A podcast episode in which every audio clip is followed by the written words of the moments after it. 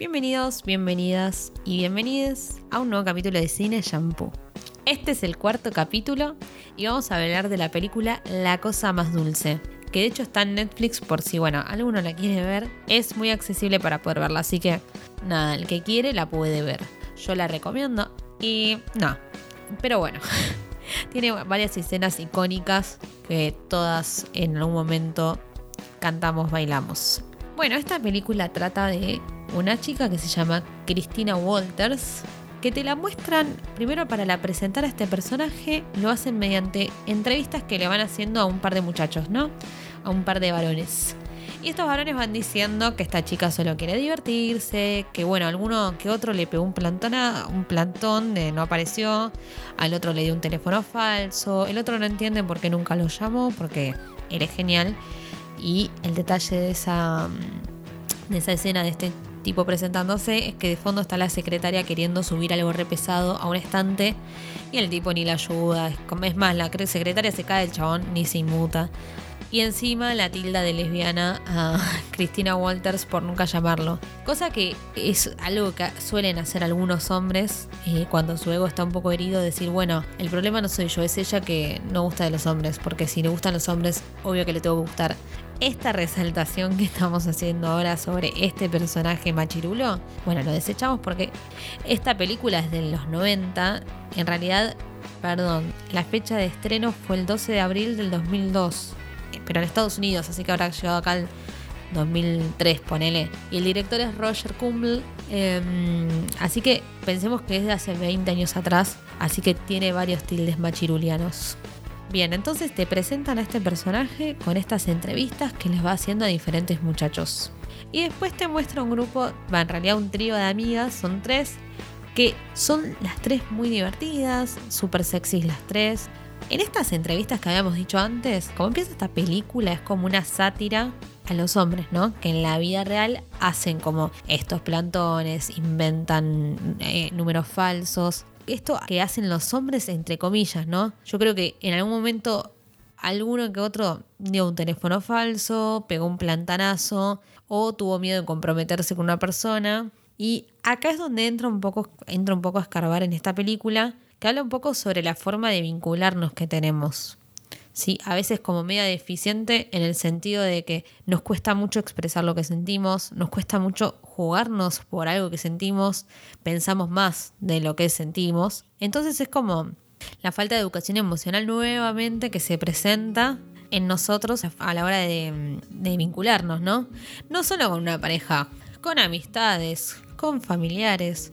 Creo que el, eje es acá esta falta de decir las cosas por miedo a lastimar o que le duela, o peor, la falta de empatía y que te chupe tres pepinos, que al otro le pase algo, ¿sí? O dañarlo. Que hay de todo. En este caso, a ella no le importaba mucho eh, decir, mira, no, es, esto es de una sola noche. creaba ilusiones, entonces estos hombres pensaban que realmente iban a volver a salir o algo. Entonces yo creo que acaba la famosa frase entonces de que nuestra libertad termina cuando empieza la del otro. ¿Qué quiero decir con esto? que nosotros somos libres de hacer lo que queramos. Ahora, cuando estamos ya hiriendo a otra persona, y no, no está bueno ni está bien, hay que aclarar, yo creo que es importante decir, mira, me pasa esto, no voy a estar comprometiéndome con vos o no quiero crearte falsas ilusiones o la... Habla un poco de esta falta de poder comprometerse de este personaje. O sea que el primer pantallazo que tenemos de Cristina Walters es la incapacidad que tiene de comprometerse con otra persona. Y acá se ve un poquito reflejado lo que nos va pasando cuando uno empieza a salir a divertirse, a conocer personas, que es difícil ver ese límite, que vamos, este, todos creo que estamos un poquito rotos o tenemos un par de rajaduras que no nos permite, porque nadie es perfecto, poder expresarnos libremente o decir las cosas como son. Y acá también quería como pegar un detallito, o traer a la mesa esto de que muchas personas, para poder así vamos a decirlo fríamente, para poder coger, le prometen el cielo y la tierra al otro y estás, ahí estás en la zona de sorete. Porque no está mal salir, divertirse. Lo que está mal es que la otra persona no se entere. Este, pintar pajaritos en el aire, como la canción, es horrible. Hay que aclarar el panorama, pipi. Y vale para todas las personas. Porque todos tenemos cosas para mejorar a la hora de vincularnos. Hasta acá la película viene bien, empieza con la presentación de este personaje, con planteando este problema, o sea, planteando este problema. Y yo por lo menos me sentí identificada. Ahora, la sinopsis es la siguiente. Tras años evitando comenzar relaciones serias con los hombres, Cristina conoce una noche a uno del cual se enamora perdidamente. Cuando al día siguiente descubre que el chico ha dejado la ciudad, Cristina y su mejor amiga emprenden un alocado viaje en su búsqueda. La película tiene un estereotipo de mujer divertida, alocada, sexy y que no le tiene, no le tiene miedo al sexo. Ahora, si bien son exitosas en sus trabajos, se dan vuelta la ciudad solo para buscar a un tipo que conocieron en una noche. Sí, o sea, son unas pibas inteligentes, que tienen un laburo hermoso, que tienen unas amigas geniales, pero sin embargo, dan vuelta al mundo por un tipo. Creo que la mayor masa de película es este viaje que hacen y las cosas bizarras que les van pasando. Que estas cosas bizarras yo no entiendo que es para reírnos, ¿no? Porque hay escenas que yo no entiendo para quién están dirigidas. Está la famosa escena de ellas bailando en ropa interior cantando la de piña colada. Y yo me pregunto, ¿es una escena pensada para qué audiencia? ¿Para mujeres? ¿Para hombres? ¿Para quién? Porque supuestamente esta película empieza bardeando a los hombres, esto que el otro, pero tenés una escena de dos mujeres en ropa interior bailando. Después hay otra escena que le cantan irónicamente al pene. ¿Sí? Es re famosa esta escena, esta canción. Están ellas tres en el barrio chino comiendo y de pronto empiezan a, cantarle al pene, porque Corny, que es la mejor amiga de Cristina, le, dice a la otra, siempre le tiene que decir al hombre que, que su pene es gigante, que su pene es enorme. Esto de levantarle la autoestima al hombre. Tierno y amable, y me complació en todo. Oye, dime, ¿cómo es él? Es como cualquiera. Como cualquiera. ¿Mm? ¿Y qué le dijiste? ¿Qué es lo que siempre les decimos? Ah, por Dios, tu pene es enorme. ¿Qué onda? Nos da un mensaje que nosotras tenemos que hacer dieta, que nosotras tenemos que resaltar la ropa para que nos miren, que tenemos que cuidarnos la piel, que nos tenemos que maquillar, que tenemos que ser súper exitosas en el trabajo, bla. Y encima, y encima tener autoestima alto y levantar el autoestima del otro.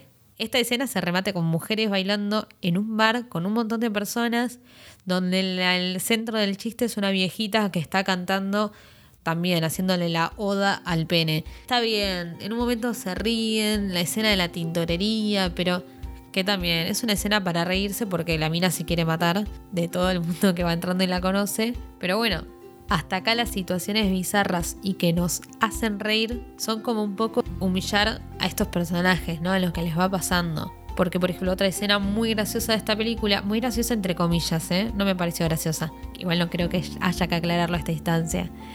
Es una escena de Cameron Díaz en un baño público de hombres, que hay un perrito dibujado en la pared y hay un agujero en la boca del perro. Y ella se acerca al agujero y un chabón como que le saca el pene del agujero y le pegan un ojo. Que algo totalmente bizarro que eh, yo creo que ningún chabón en su sano juicio, espero, esté atrás de una pared esperando que alguien mire por el agujero, primero. Y segundo, ¿quién va a acercar el ojo en la pared de un baño público, no? Es como un montón. Pero bueno, hacen este estereotipo eh, de, persona en Cameron Díaz. No es en la primera ni en la última película que la vemos haciendo un poco de tonta. Este estereotipo de, de mina rubia, hermosa, esto, súper inocente al punto de que la estupidizan porque constantemente a Cristina le van pasando cosas por torpeza o porque la humillan constantemente en la película. Llega una parte en que después de todo ese viaje que hacen Corny y Cristina, después de lo de la pared del perro. Ellas realmente llegan al pueblo donde vive este chico que ella conoció y que después nunca más vio. Y resulta que se está casando. ¿Y cómo se entera? En la iglesia, porque ella en realidad lo que le había dicho él, el que se casaba era su hermano, no él. Entonces ella fue a la iglesia pensando, pues al casamiento del hermano que resultó ser que el que se casaba era el pibe que le gustaba. Entonces es como que acá hay una mentira gigante, ¿no? El tipo se estaba casando, nunca le dijo, le había mentido. Y ella encima, antes de llegar a la iglesia, estaban las dos medio en bolas, porque a la ropa se les había mojado, no sé qué les pasó a la ropa, entonces están media película en bolas, en ropa interior, mejor dicho. Y terminan comprando unos vestuarios que hay 15 minutos de película de ellas eh, imitando personajes de otras películas. Bueno, están ellas haciendo como un desfile de ropa. Nada, no suma mucho a la historia. Lo único que sí suma a la historia es el detalle que cuando ellas compran, la amiga Corny firma con el número de Cristina, ¿sí? Con la dirección de ellas. Entonces, porque ese guiño es importante?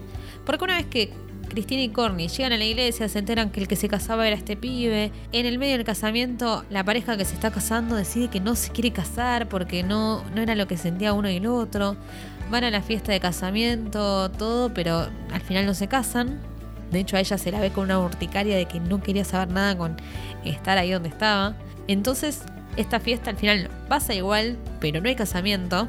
Y él después en la tienda donde ellas habían comprado la ropa, ve la dirección o el teléfono de Cristina y sabe cómo ubicarla y la va a buscar.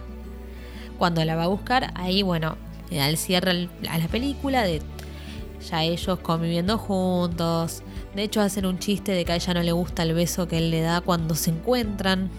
Y ahí terminan todos riéndose y sacando una foto familiar en el hermoso sillón de la casa. Para mí, cuando empecé a ver esta película, me pareció que es un poquito una oda a la falta de educación emocional que tenemos, ¿no? Como esta manera de no afrontar un poco los problemas, es un poquito esto de cuando alguien nos miente, hacernos los boludos y decir, no, pero en realidad no es así porque es al final no se casó, la se quedó con Cristina, sí, bueno, pero el chabón se estaba cansando y por estar con otra persona mintió. Y eso no se no se vuelve un problema en ningún momento de la película. A ver, si esta película la vemos para reírnos sabiendo de que el mensaje es una mierda, está buenísimo. El problema es las personas que piensan que la vida debería ser así o que los cuerpos deberían ser así. En esta película no aparece ninguna persona con un kilo de más, no aparece una persona, nada, de ninguna minoría, chicos. Aparecen todos personajes eh, súper hegemónicos, aparecen personajes súper, súper estereotipados. Entonces, es una de esas películas que yo la pondría de fondo.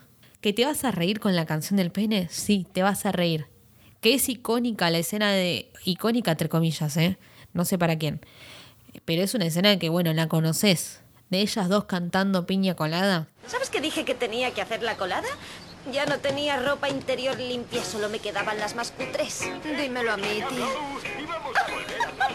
Ahora, yo para contrarrestar esta película, la verdad que ese mismo fin de vi Jackie Brown. No sé si la vieron, es la que vengo a recomendar hoy.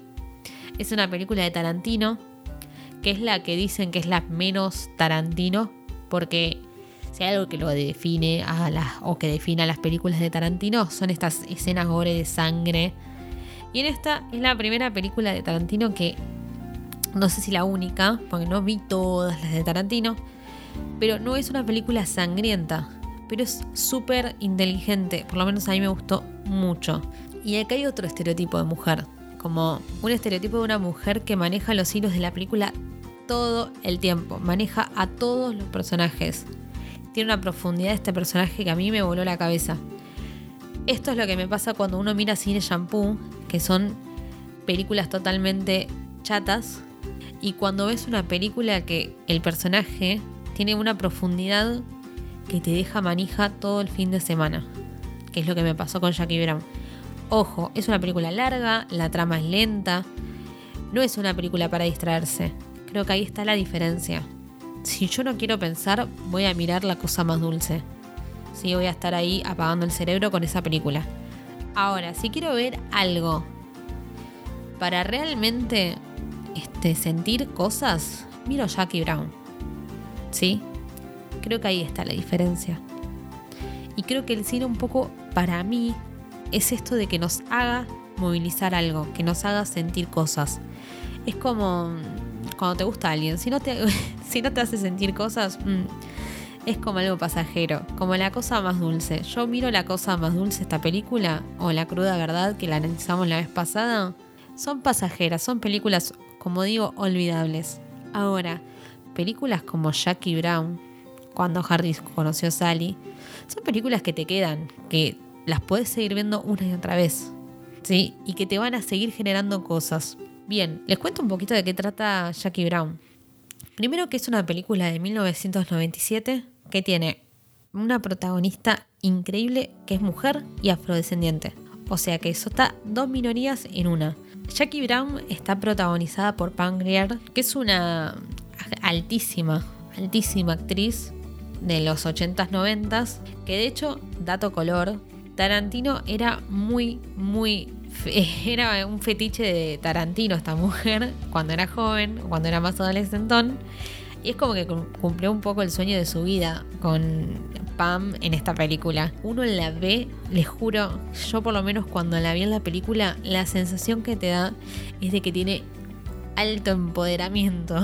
Creo que es una gran actriz y de hecho en toda la película la ves a ella. Nadie en toda la película, ningún otro personaje le dijo algo malo. En ningún momento. Todo el mundo es como que la admira, todo el mundo es como que no le puede decir nada malo. Es increíble lo bien lograda que está esta peli. Otro detalle no menor es que ella tiene un laburo de contrabandear cosas porque ella es aeromoza y eh, contrabandea cosas para Samuel Jackson, ¿sí? Y ella tiene 44 años, ya está recansada de malas decisiones, de un trabajo de mierda. ¿Qué pasa? El clic de esta película es cuando ella se ve involucrada en un asunto muy delicado que es la negociación con la policía y a la vez con uno de los más peligrosos traficantes de armas.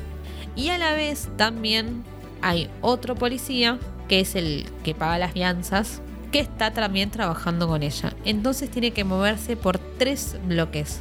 Tiene que moverse negociando con la policía, tiene que moverse negociando con este traficante y también con este policía que le ayuda bastante y que también hay como un cierto interés amoroso.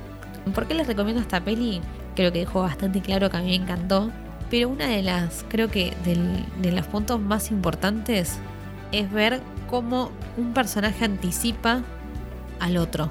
Todo el tiempo Jackie Brown está anticipándose. Es increíble cómo se maneja impolutamente frente a situaciones que uno se haría bis realmente.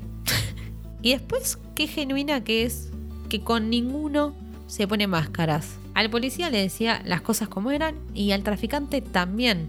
Todo esto hace que Jackie Brown para mí sea una re película para poder analizar un personaje femenino desde otro lugar. Realmente les recomiendo para ver Jackie Brown. Así que si ahora tienen tiempo en la cuarentena, es una película larga, pero ya les digo, vale la pena totalmente. Después para ver también en Netflix tenemos Gone Girl o Perdida, que es una película de, mm, de David Fincher. A mí me gusta muchísimo Fincher. Un hombre que reporta que su esposa desapareció en su quinto aniversario de bodas. Esto se hace una imagen pública de la relación de ellos, de él, de ella, de la familia. Y empieza como a ver un tirafloje con los medios de comunicación eh, te deja como pensando a ver qué pasó. Eh, de hecho, actúa Ben la protagonista, digamos, eh, es Amy, que la protagoniza Rosamund Pike, creo que es el apellido, que hace de Amy. Y Amy es un personaje, es una mujer muy fuerte, una personalidad que nunca terminas de, de ver para qué lado va. Así que es una película que también está bueno para poder este, quedarte pensando en un personaje femenino que no sea chato y que tenga bastantes rasgos para, para que te movilice y para que puedas pensar sobre, sobre cómo es el estereotipo de las mujeres en las películas. Más allá de este estereotipo de divertida, hay miles de facetas en los personajes femeninos que no hace falta que sea el de divertida, sexy y hasta un poco tonta. Hay miles de betas, hay miles de personajes y está re bueno poder explorarlos. Así que ojalá puedan ver estas pelis. Realmente les recomiendo Jackie Brown. y bueno, nos vemos en el próximo capítulo donde voy a analizar lo que ellas quieren, que es una película de Mel Gibson, Super Cine Shampoo, para que podamos seguir viendo este estereotipo de mujeres y de ahora encima nos dicen qué es lo que queremos y qué es lo que pensamos en esta. Así que nos vemos en el quinto capítulo. Mi nombre es Aileen Aguade y muchas gracias por escucharme.